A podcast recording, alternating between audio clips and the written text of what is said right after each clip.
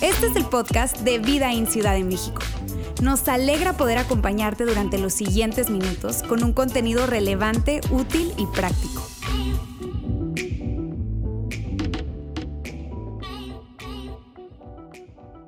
¿Por qué creo que deberías considerar seguirlo también? Pero déjame te anticipo algo el día de hoy, ¿ok? Te quiero anticipar para que estemos súper alineados de lo que voy a hablar. Porque yo hoy no voy a tratar de defender la historia de la iglesia, ¿ok? La iglesia ha hecho cosas bastante vergonzosas, inexplicables, no algunos fines de semana, años enteros, ¿ok?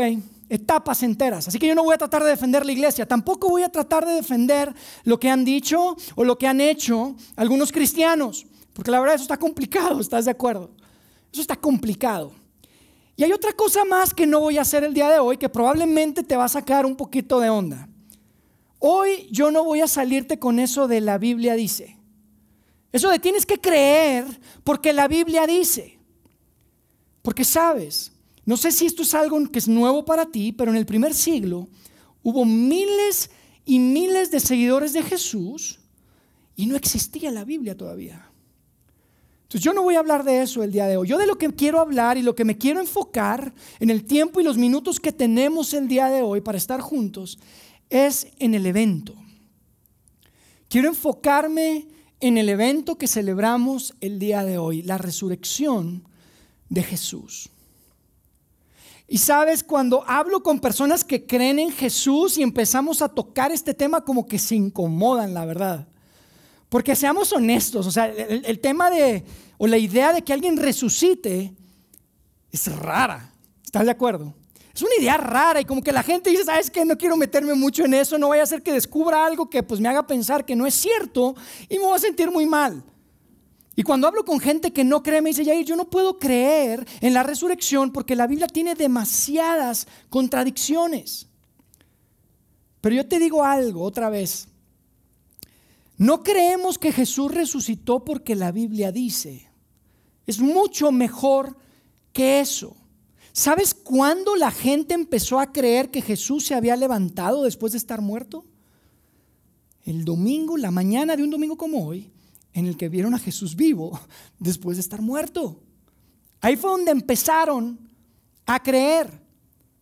La gente que vivía en Jerusalén en el primer siglo y que vivían en, ese, en esa zona, en esa área donde sucedió la resurrección, hicieron lo que tú y yo hubiéramos hecho si un viernes ves a una persona morir y luego lo ves, vas al funeral y luego de, de varios días lo ves desayunando pescado frito en la playa.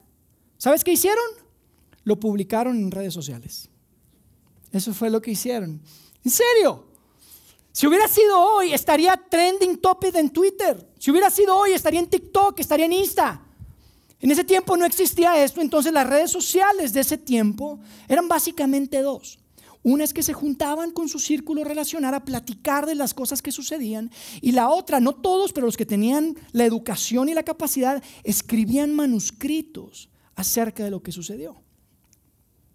Entonces, por más raro que parezca, por más extraño, inexplicable que te suene, creemos que Jesús resucitó porque hubo testigos y porque la historia lo confirma. Hubo muchos testigos, amigos. De hecho, hay documentos del primer siglo que hablan de hasta 500 personas que al mismo tiempo lo vieron vivo. O sea, esto no se trata de un grupo pequeño de seguidores que estaban pues alucinando. O sea, mira, 500 personas alucinando, yo nunca lo he visto en mi vida. Está complicado. Pero quiero hablarte de algunos de estos testigos, porque, porque es importante y esto a mí me, emociona mucho. Mira, una persona que se llama Mateo, era un hombre súper cercano a Jesús, era amigo de Jesús, y él escribe un relato de su experiencia con Jesús. Además de Mateo hubo un hombre que se llamaba Marcos. Marcos era griego muy probablemente y él no conoció a Jesús directamente, pero Marcos conoció a uno de los discípulos más populares y famosos de Jesús, a Pedro. Y él escribe un relato de la experiencia que tuvo Pedro con Jesús y de algunos otros testigos del primer siglo. Pero además de Marcos también está Lucas. Lucas era un doctor. Y él tenía un perfil como de investigador. Tú si lees su documento, tiene tanto detalle. De hecho, él empieza el documento, su narrativa, diciendo, oye, muchos han intentado dejar por escrito lo que sucedió, pero yo voy a hacer un recuento ordenado de lo que ha pasado entre nosotros. Y Lucas escribió también un manuscrito en el primer siglo. Pero no solamente estaba Mateo, Marcos, Lucas, también estaba Juan. Juan era uno de los tres hombres más cercanos a Jesús. Él y Pedro y Santiago eran los tres más cercanos y Juan, amigos, era, él, fue de los que estuvo ahí. Todos escaparon, todos se fueron como cobardes, pero los documentos dicen que él estuvo ahí cuando lo ejecutaron en el madero. Estaba ahí junto a su mamá María. Y Juan después de unos días fue a la tumba, se asomó y estaba vacía. Y Juan llega un momento en su vida en el que ya de avanzado en edad dice, ¿sabes qué? Yo tengo que dejar esto por escrito. Y escribe un documento de su experiencia con Jesús. Y además está otro que se llama Pablo. Tú lo conoces probablemente como el apóstol Pablo o San Pablo. Pablo vio a Jesús vivo después de haber estado muerto. Y Pablo cambió su vida por completo, empezó a viajar por la costa del Mediterráneo formando esas comunidades que hoy conocemos como iglesias y les escribía cartas. Y escucha, te puedo seguir hablando de más personas, pero escucha, todos estos documentos, si tú los lees, cada uno de ellos es obvio que todos ellos creían que Jesús física y literalmente había resucitado. Pero sabes, si tú y yo estuviéramos sentados, tal vez tomando un café y tú me dices, Jair, no es como que yo te voy a sermonear, ¿ok? Es como que tú me dices, Jair, dame tu mejor argumento de por qué sigues a Jesús, por qué crees en la resurrección. Eso es tan raro, es una idea tan rara. Yo te hablaría de una persona más. Esa persona se llamaba Nerón. ¿Quién conoce a Nerón? El emperador romano. Tal vez si no eres de esos que les encanta la historia y la historia universal y la historia del imperio romano, tal vez no lo conoces, pero si conoces a Nerón, yo te aseguro que no lo conoces ni por las guerras que ganó, ni por las leyes que aprobó. Tú conoces a Nerón por una o dos cosas. De hecho, de dos cosas. Yo te voy a decir la primera y a ver si me ayudan a adivinar la segunda. A ver si se acuerdan la segunda. La primera es la siguiente. Nerón fue un emperador del primer siglo que durante su reinado en el año 64 se produce un gran incendio que destruye la ciudad de Roma. Si tú sabes de historia, conoces esto. Esto sucedió en el año 64 y todos los historiadores están de acuerdo que lo más seguro es que Nerón fue el responsable de la destrucción de Roma, de ese incendio. Esa es la primera cosa por la que él es conocido. Y la segunda cosa es porque a partir de ahí él culpó a un grupo de personas que se identificaban como cristianos.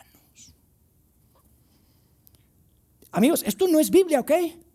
Esto es historia. Todo el mundo sabe que en el año 64 Roma ardió en llamas y que a partir de ahí se desató una gran persecución de un grupo de personas que se identificaban como cristianos.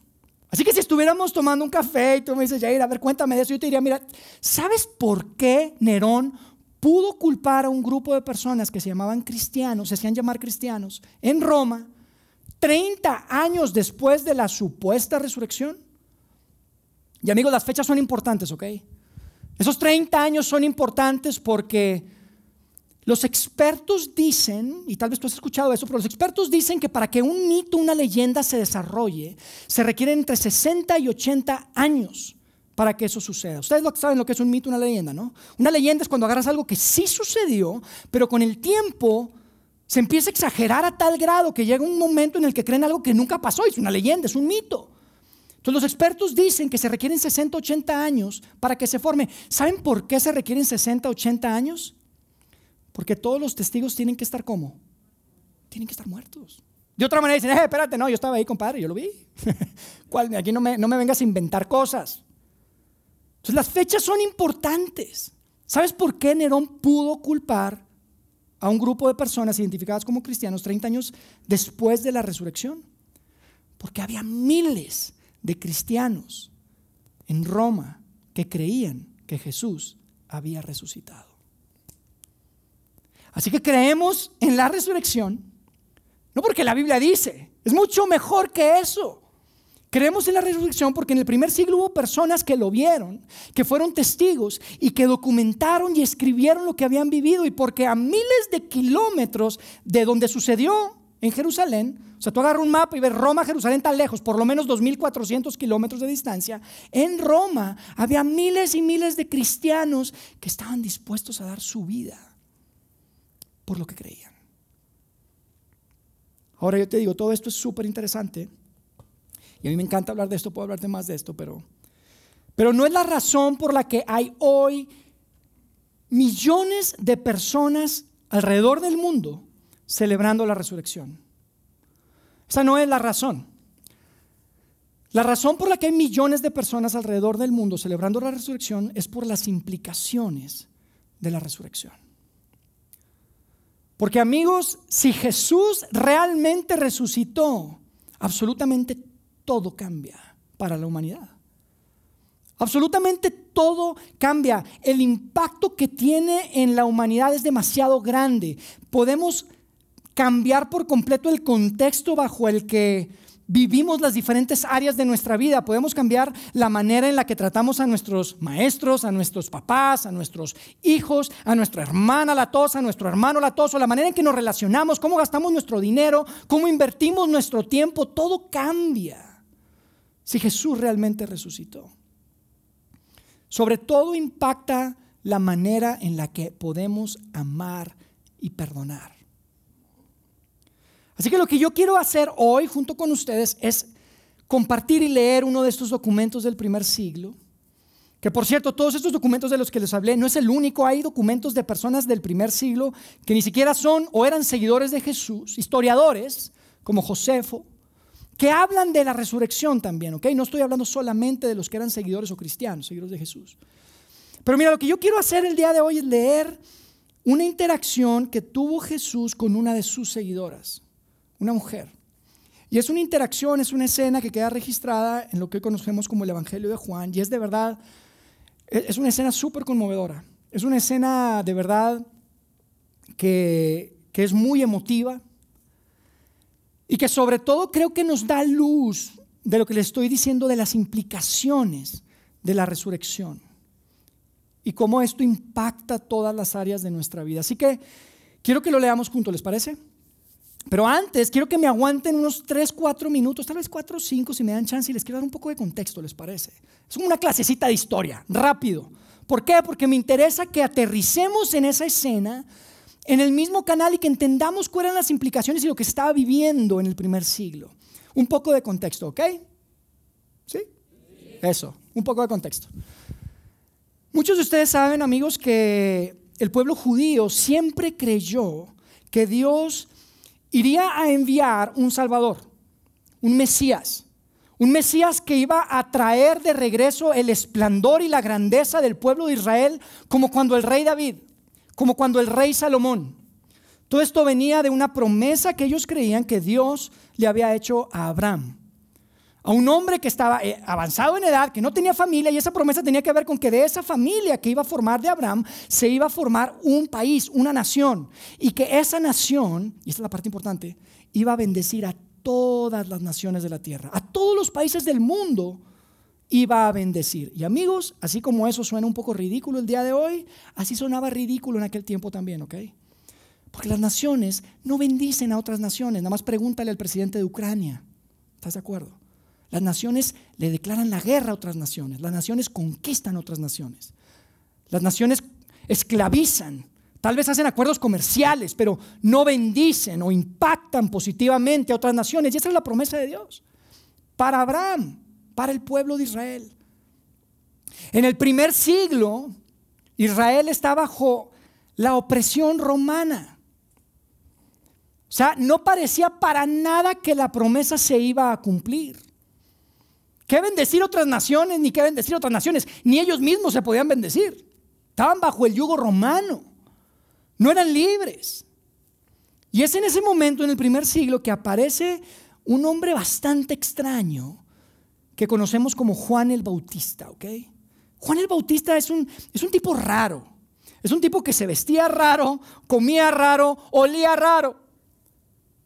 Pero independientemente de la rareza y la extrañeza y lo bizarro de este hombre, el tema es que este tipo jalaba un montón de gente.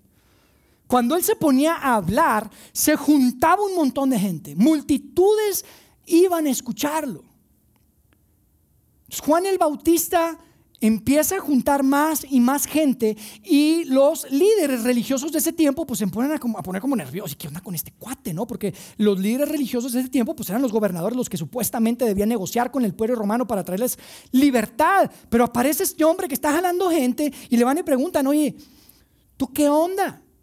¿Tú quién eres? Y Juan les contesta, ¿saben qué? Tranquilos, yo no soy el Mesías. Yo solo vine a preparar el camino. Y se quedaron, órale. Y un día, mientras Juan está hablando con multitudes de personas, y hay películas de, estos, de esto, amigos, probablemente las han visto, y ponen ahí a 12, a una docena de personas, unos niños haciendo castillitos en la arena y así, pero no escucha. Dice que toda Jerusalén se juntaba para escuchar a Juan. O sea, estaba lleno de gente. Y Juan está hablando y vemos una escena increíble en la que a lo lejos aparece Jesús. Y Juan me imagino que de repente se quedó callado. Y todos dijeron, ¿qué pasó? Estábamos también en la charla. Y Juan levanta la mirada y le dice a toda la multitud, miren el Cordero de Dios que quita el pecado del mundo. Y ese día Jesús de Nazaret entró en las páginas de la historia, de la humanidad. Y nada sería igual, amigos.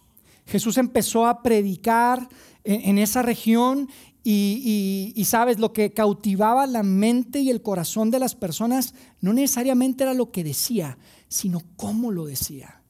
Lo hacía con una autoridad que jamás antes se había visto. Y Jesús empezó a predicar por ahí. Y si tú crees que las multitudes de Juan eran grandes, mira, las multitudes de Jesús eran enormes. Y entonces los romanos empezaron a preocupar por este, parecía ser un revolucionario que iba a traer la libertad o la independencia del pueblo judío. Los líderes religiosos estaban súper con una gran envidia porque, ¿qué onda con este tipo que jala más gente que nosotros? Ellos estaban tan cómodos, ¿sabes? Tan cómodos con el imperio romano porque les daban su lana y ellos estaban bien y no les importaba que el pueblo estuviera bajo presión. Y de repente llega este Jesús que tiene tanta gente, querían eliminarlo querían eliminarlo. Pero amigos, la gota que derramó el vaso fue un día en el que se empezó a escuchar el rumor de que Jesús había traído de regreso a un hombre que se llamaba Lázaro, un hombre que había estado muerto por cuatro días. Ya olía mal. Y amigos, eran pueblos pequeños.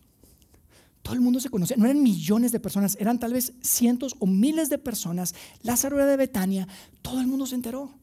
Y ahí sí la multitud enloqueció.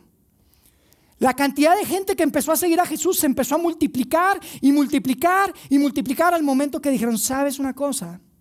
Necesitamos hacer algo. Porque si no hacemos algo, todo el mundo va a creer en Él. ¿Y ustedes conocen la historia? Eventualmente Jesús fue traicionado por un amigo.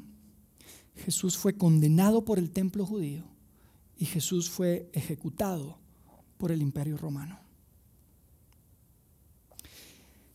Y el, día que Jesús murió, el día que Jesús murió, todos, todos dejaron de seguirlo. Absolutamente todos dejaron de seguirlo. Y no fue porque de repente no les gustó las enseñanzas de Jesús o porque hizo algo que los ofendió antes de morir y lo dejaron de seguir. No. El problema es que Jesús había afirmado y declarado cosas tan serias acerca de él mismo? Jesús había declarado cosas muy importantes, muy grandes acerca de quién era Él, de su identidad. Imagínate, Él una ocasión dijo, yo soy la resurrección y la vida. Y amigo, la resurrección y la vida no mueren. ¿Estás de acuerdo? Él dijo una vez, yo soy el Hijo de Dios, el Mesías esperado. Y escucha, los Mesías no se crucifican. Por definición, el Mesías no se crucifica. En este momento lo pensamos diferente y pensamos el Mesías y pensamos... No, el Mesías venía a ser un salvador, venía a liberar, no venía a ser arrestado, enjuiciado y ejecutado. Todo lo que había dicho había perdido valor. Su muerte lo desacreditaba. Por lo tanto, un domingo como hoy, hace dos mil años aproximadamente, no crean que estaba el grupo de seguidores de Jesús allá fuera de la tumba, esperando la resurrección. Nadie esperaba una resurrección. No crean que estaban allá afuera así de que 10, 9, 8, ya va a salir el sol, pon la musiquita de fondo. Para nada. Nadie esperaba una resurrección. Y para comprobar eso, quiero que leamos justo esa escena. Ahí es donde llegamos a esa escena, domingo por la mañana, cuando Jesús resucitó. Fíjense lo que pasó. Vamos a leer en Juan, capítulo 20, a partir del verso 1. Y fíjense lo que dice. Vamos a ponerlo ahí en la pantalla. Dice, el domingo por la mañana temprano, mientras aún estaba oscuro, María Magdalena llegó a la tumba. Y otra vez, mira, María Magdalena era una seguidora de Jesús. María Magdalena había sido sanada por Jesús. Ella tenía una enfermedad terrible. No sabemos exactamente qué tenía, muy probablemente tenía epilepsia o algo inclusive peor, pero Jesús la había sanado. Y a partir de ese momento ella seguía y acompañaba a Jesús a donde quiera que él iba y con el grupo de personas. Y María particular tenía muchas expectativas, tenía mucha esperanza, sobre todo de eso, de, lo que, de eso que Jesús había declarado, eso de ser el Mesías. Y aunque María tenía el corazón roto, ella estaba tan agradecida por lo que Jesús había hecho por ella, que esa mañana iba con la esperanza, iba preparada, de hecho, para embalsamar el cuerpo de Jesús. Vemos a través de otro documento que ella, de hecho, iba con especies y con cosas para embalsamar el cuerpo de Jesús. ¿por qué? Porque amigos, María se había enterado que quien lo había embalsamado habían sido un par de hombres entonces dijo, no, eso no quedó bien seguramente, lo tengo que hacer yo otra vez. Aparte había sido el viernes en la tarde, ya estaba cerca el día de reposo, fue en apuros, dijo, dos hombres, en apuros, no hombre, mejor lo hago yo otra vez. Y llega ella, con intención y con esperanza de que alguien le moviera, le removiera la piedra de la tumba para que pudiera embalsamar el cuerpo del Señor. Pero fíjate lo importante de la escena. ¿Sabes qué significa que ella iba con la intención de embalsamar el cuerpo de Jesús? Que ella estaba esperando encontrar un cuerpo. Eso es lo que estaba esperando. Fíjate lo que dice después. Dice, el domingo por la mañana, muy bien, María Magdalena llegó a la tumba y vio que habían rodado la piedra de la entrada. ¿Y qué creen que pensó María? ¿Resucitó? No, ¿verdad? No fue lo último que pensó. Fíjate lo que dice el verso 2. Dice, corrió y se encontró con Simón Pedro y con el otro discípulo a quien Jesús amaba. Y a mí me parece súper interesante. El otro discípulo a quien Jesús amaba es Juan el que está escribiendo esto. Y a él como que le encanta restregarle en la cara a todos. Yo era el favorito. A ustedes los quería, a mí me amaba. Eso me parece, pero bueno, el caso es que María llega con Pedro y con Juan, que es el discípulo que Jesús amaba, y ellos están encerrados, están asustados, como cobardes. Lo primero que había, en sus mentes era, oye, si a él lo mataron, ¿qué nos espera a nosotros? Nos van a matar también. Entonces fíjate lo que dice, dice que les dijo María cuando llegó con ellos, sacaron de la tumba el cuerpo del Señor y no sabemos dónde lo pusieron. Y amigos, María asume lo peor. Esta historia ya no podía empeorar. Primero lo traicionan, luego lo enjuician injustamente, de hecho ilegalmente. Lo ejecutan de una manera, la manera más cruel que podías ejecutar a alguien, una muerte lenta, dolorosa. Y ahora ni el cuerpo de Jesús van a dejar en paz, es lo que está pensando ya, no puede ser. No puede ser, esta historia cada vez se pone peor y Pedro y Juan no saben qué pensar, pero dice que van a la tumba, llegan, no ven, al, no ven el cuerpo, no saben qué hacer, se regresan, pero María se queda ahí. Amigos, nadie esperaba una resurrección. Aquí no dice, oye, no, hombre, entonces nosotros estábamos listos, como somos tan fieles y éramos tan valientes, esperábamos verlo en cualquier momento, sabíamos que había, sabíamos que había, nadie esperaba una resurrección. Fíjate lo que dice. Regresan a la ciudad Pedro y Juan, pero María Magdalena se queda ahí. Dice, María se encontraba llorando afuera de la tumba. Y yo quiero que, pienses un poco, ¿qué, ¿te imaginas lo que hay en la mente de, de María? Esta mujer que era seguidora de Jesús, era su amigo, era su maestro, era su líder, está destrozada. Está destrozada, está pensando, ¿cómo, ¿cómo es posible que esto haya sucedido? Fue tan rápido. El hombre que no solamente me sanó, el hombre que me dio una oportunidad cuando nadie más me la dio. El hombre que tocaba a los que nadie tocaban, que abría las puertas y los brazos a quien nadie le abría las puertas. Era el mejor hombre que jamás conocí. Y ahora está muerto. No lo encerraron, no lo exiliaron, lo crucificaron. ¿Qué puedo esperar yo si Dios a él no lo salvó? ¿Qué puedo esperar yo? ¿Se imaginan lo que está pasando por la mente de María? Dice, mientras lloraba, en el verso 11, se agachó y miró adentro de la tumba y vio a dos ángeles vestidos con vestiduras blancas, uno sentado a la cabecera y el otro a los pies, en el lugar donde había estado el cuerpo de Jesús. María no tiene ni idea que son ángeles, porque fíjate lo que dice después, dice, apreciada mujer, ¿por qué lloras? Le preguntaron los ángeles. Y para mí esto por cierto, responde esa pregunta que probablemente tú te has hecho muchas veces en el pasado, que es, ¿los ángeles son hombres o son mujeres? Los ángeles son hombres porque, ningún, porque solamente un hombre le preguntaría a una mujer, ¿por qué lloras? ¿Por qué lloras? Si hubieran sido mujeres les hubiera dicho, ay, vente manita, sí o no, los ángeles son hombres. Bueno, mal chiste. Ok, mal chiste, nos salió, le seguimos aquí. Este, los ángeles le preguntaron, que son hombres, ¿por qué? Porque se han llevado a mi Señor, contestó ella y no sé dónde lo han puesto. Otra vez, ni por aquí le pasa que Jesús había resucitado. Pero aquí, amigos, aquí es donde la cosa se pone buena y se pone seria porque dice que dio vuelta para irse y vio a alguien que estaba de pie ahí. Era Jesús, pero ella no lo reconoció. Ahora no sabemos si es porque estaba oscuro todavía, porque Jesús se veía diferente después de haber resucitado, o porque estaba medio cegatona ella. No sabemos por qué. Pero no lo reconoció. Ella no reconoce que era Jesús. Y yo me imagino que Jesús, Jesús tiene una gran sonrisa en su rostro. Porque Jesús sabe que María está a minutos de que su vida cambie por completo. Jesús sabe que el mundo de María está a punto de cambiar, porque amigos, si Jesús estaba vivo, absolutamente todo, todo cambia.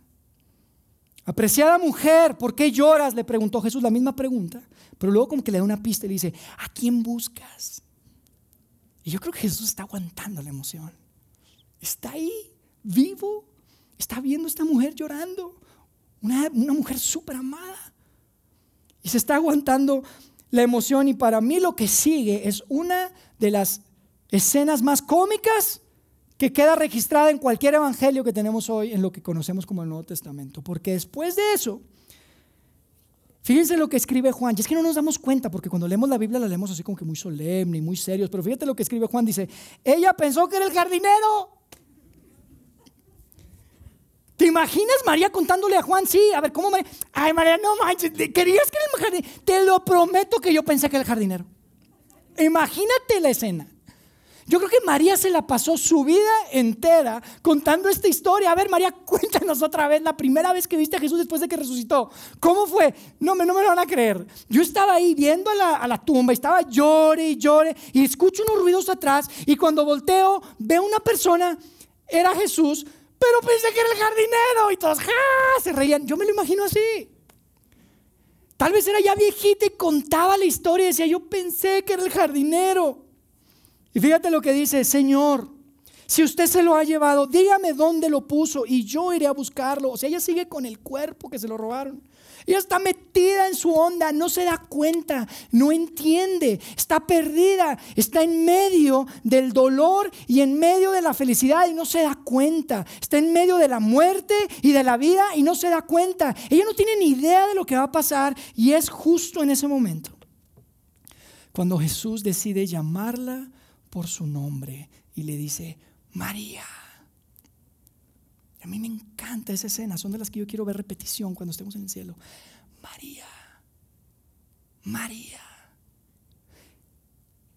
Y cuando escuchó esa voz pronunciar su nombre, amigos, es cuando María reaccionó. Es cuando entendió lo que estaba pasando. Fíjense lo que dice el verso 16. Ella giró hacia él y exclamó Raboni, que en hebreo significa maestro. Y después ella corre hacia Jesús y no entendemos por qué Jesús dice lo que dice, pero lo dice, le dice, ¿sabes qué? No te aferres a mí porque no he subido a mi Padre. Más bien, ve a decirle y les da instrucciones a María. Esto es increíble. Ahorita les voy a decir por qué es increíble y es muy importante porque después Jesús le da instrucciones a María y fíjense lo que les dice en el verso 17. Dice, ve a buscar a mis hermanos y diles, voy a subir a mi Padre y al Padre de ustedes, a mi Dios y al Dios de ustedes. En otras palabras, Jesús le está diciendo a María, María, yo sé que ya fuiste a la ciudad y que fuiste con un mensaje para Pedro y para Juan y mis hermanos y les dijiste que no encontraran el pueblo. Bueno, quiero que vayas otra vez, pero esta vez les vas a dar un mensaje completamente diferente. Esta vez el mensaje es completamente diferente. Y dice el verso 18, María Magdalena encontró a los discípulos y les dijo, he visto al Señor y les dio el mensaje de Jesús. Y déjenme, amigos, decirles por qué es tan importante el hecho de que fue María el que llevó este mensaje. Amigos, porque en el primer siglo las mujeres no tenían ningún tipo de credibilidad. Cero. Nada. Si tú ibas a la corte y necesitabas un testigo y llevabas a una mujer como testigo, la gente se reía de ti y decía, nada, este cuate. Las mujeres no tenían credibilidad, no podían testificar en la corte. Entonces, ¿sabes por qué Juan deja por escrito esto? Y de hecho, todos los documentos del primer siglo dicen que fueron mujeres las primeras que vieron a Jesús. ¿Por qué crees que fue? Porque eso fue lo que pasó. Si esta historia fuera inventada, amigos, lo último que harías es poner que fueron unas mujeres las que vieron a Jesús por primera vez. Eso fue lo que pasó y ahí fue donde yo rescato esta frase, esta exclamación de María que dice, he visto al Señor. Esta expresión significa tanto, amigos. He visto al Señor. ¿Sabes qué significa? Significa que, Dios cumplió. ¿Sabes qué significa? Significa que, que podemos tener esperanza. Significa que Jesús es quien dijo ser. Significa que la muerte había sido arrestada. Y eso, amigos, lo cambia absolutamente todo. Y es por eso que, gracias a la resurrección, hoy tú y yo podemos orar y podemos estar seguros de que Dios nos escucha.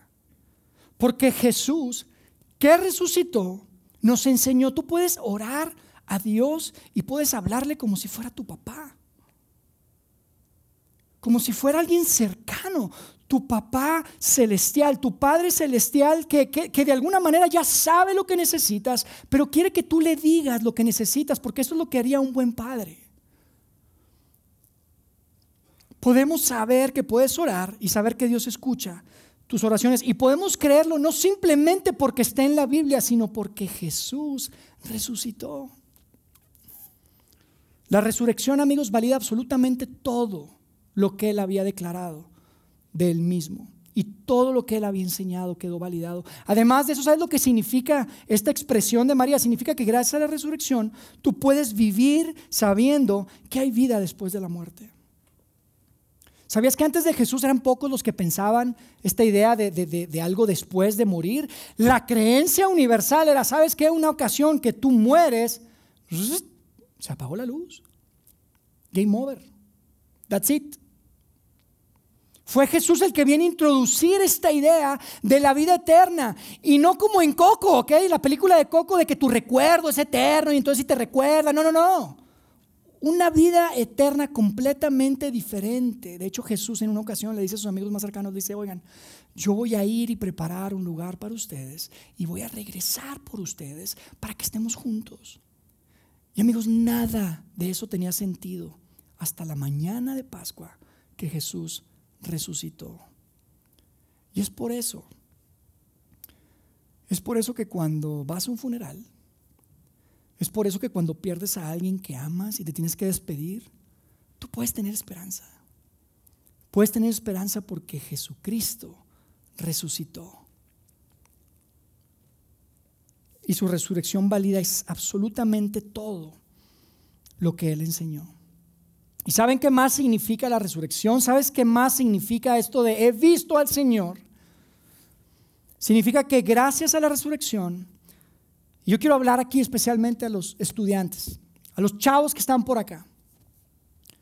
Amigos, gracias a la resurrección, tú puedes sacrificarte sabiendo que tu fidelidad sí importa.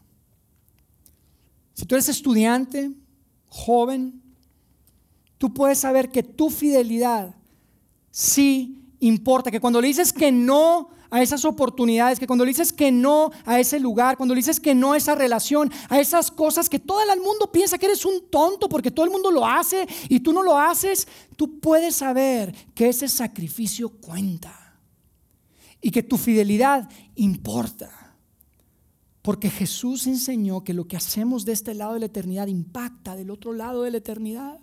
Y como Jesús resucitó, tú puedes saber que tu sacrificio sí vale la pena. Pero amigos, la mejor noticia para mí es la siguiente, que si tú estás acá y nunca has tomado la decisión de confiar en Jesús como tu Salvador, como tu Señor, gracias a que Él resucitó, tú puedes hacerlo. Gracias a que Él resucitó, tú puedes considerarlo. Porque amigo, el tema no es lo que la iglesia hizo en la historia y cuánto se ha equivocado. El tema no es cómo se han comportado algunos cristianos que tal vez te han lastimado, que tal vez te han destrozado, que tal vez te han arruinado la vida. El tema siempre será la resurrección. El tema siempre será Jesús resucitó. Y si estuviéramos tomando un café y tú me estás diciendo, convénceme, yo te diría, mira, no importa qué es la decisión que quieras tomar. Yo simplemente te quiero decir lo siguiente, la pregunta más importante de la vida de una persona es quién es Jesucristo. ¿Quién es Jesucristo? Y amigos, esa pregunta fue contestada, fue respondida la mañana del domingo de Pascua, hace aproximadamente dos mil años, que comprobamos y validamos que Jesús es quien dijo ser, que todo lo que enseñó, todo lo que dijo, puede creerse. Porque tu mayor miedo, tu temor más grande, que te garantizo que tiene que ver con la muerte, ha sido arrestada, ha sido vencida, no tiene poder. Amigos, Jesús validó con la resurrección que es Salvador, que es Señor y que es alguien digno, alguien que vale la pena considerar. Por eso a mí me encanta la letra de esa canción que escuchamos hace un momento. Y yo quiero de hecho ponerla acá en la pantalla nuevamente y quiero que la leas pensando en lo que estaba experimentando María Magdalena esa mañana, esa mañana que estaba en medio, ¿recuerdas? Porque es donde vivimos tantas veces, ¿estás de acuerdo? Estamos en medio, en medio de la felicidad y en medio de la tristeza, en medio del dolor, en medio de la, fortuna. Estamos en medio de la pena, de la desesperanza y de la esperanza. Esa mañana que María está ahí a minutos, ella no tiene idea, pero está a minutos de que todo cambie por completo. Mira lo que dice la letra. Dice, solo en mi tristeza, muerto en mi pecado porque ¿qué haces con el pecado? ¿Qué haces con tu pasado? ¿Qué haces con esa vergüenza? ¿Qué haces con esas cosas que sabes que no debías hacer? ¿Qué haces con eso que, que ni siquiera cumple con tus propios estándares? ¿Qué haces? Sin esperanza ni dónde empezar. ¿Cómo empezar de nuevo? Si eres María, ¿cómo, cómo, cómo ir hacia adelante después de lo que había vivido? Después de ese ese derrumbe de tantas esperanzas y expectativas cuando Jesús murió? ¿Cómo puedes ir hacia adelante y empezar de nuevo cuando, cuando solo eres tú? Cuando no hay nadie más. Dice, tu misericordia llegó en tu amor, arrestaste a la muerte y mi vida empezó. Amigos, la vida en realidad empieza cuando entendemos quién es Jesús. Dice, tu amor transformó mi ceniza y dolor. Y a mí me encanta esta parte porque esta parte de, la letra de esa canción refleja el centro del mensaje de Jesús. De esto se trata seguir a Jesús, de eso se trata el cristianismo, ¿ok? Se trata de tu ceniza y tu dolor, porque todos traemos ceniza y dolor, ¿estás de acuerdo? Yo no sé cuál sea tu ceniza, yo no sé cuál sea tu dolor, pero sé que lo tienes, sé que la cargas, sé que ahí está. Tal vez es parte de tu pasado, tal vez es parte de lo que estás viviendo hoy. Pero ¿qué haces con eso? ¿Sabes lo que Dios hace? Dios puede transformar tu ceniza y tu dolor en algo con valor. Es el centro del mensaje del cristianismo, amigos. Que las cosas que el mundo y la cultura y la gente no le dan ningún valor, porque eso no vale nada, eso es dolor, esos son traumas, esas son vergüenzas, ese es tu pasado, eso no sirve para nada, de hecho me estorba. ¿Sabes lo que Dios puede hacer? Puede transformarlo. Puede tomar tu ceniza, puede tomar tu dolor, puede tomar tu vergüenza y transformarlo en algo que vale, algo que tiene sentido, algo que tiene propósito, algo que tiene futuro.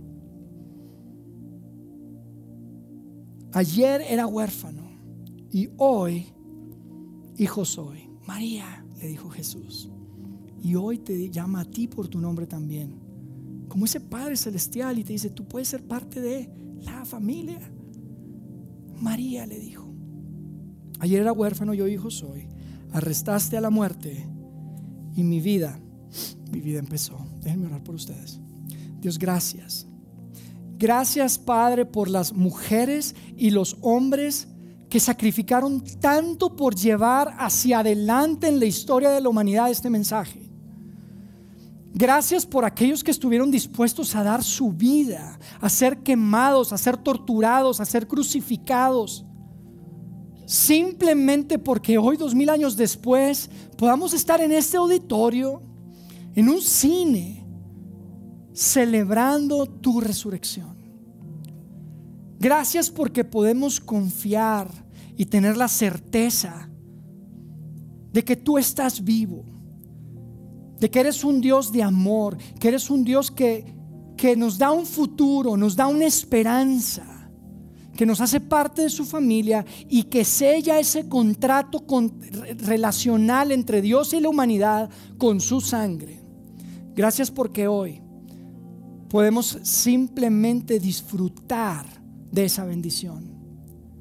Gracias Dios porque podemos ver hacia atrás y podemos celebrar, podemos proclamar y podemos recordar lo que hiciste por cada uno de nosotros en ese madero, en esa cruz. Y porque hoy también podemos ver hacia adelante con confianza y con esperanza de que tu promesa se va a cumplir y que de un día y de que un día vas a regresar para que podamos compartir contigo y estar juntos. Gracias Jesús por la resurrección, porque el mensaje no podía ser más claro.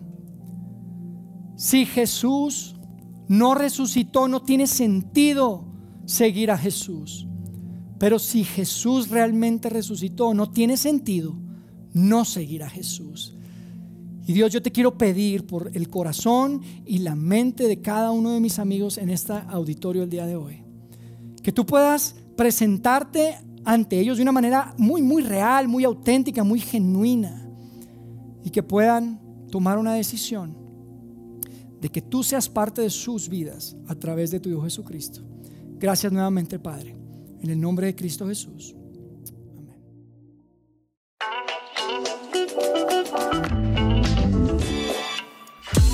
Sigue conectado a los contenidos de Vida en Ciudad de México a través de nuestro sitio web y de las redes sociales. Muy pronto estaremos de vuelta con un nuevo episodio.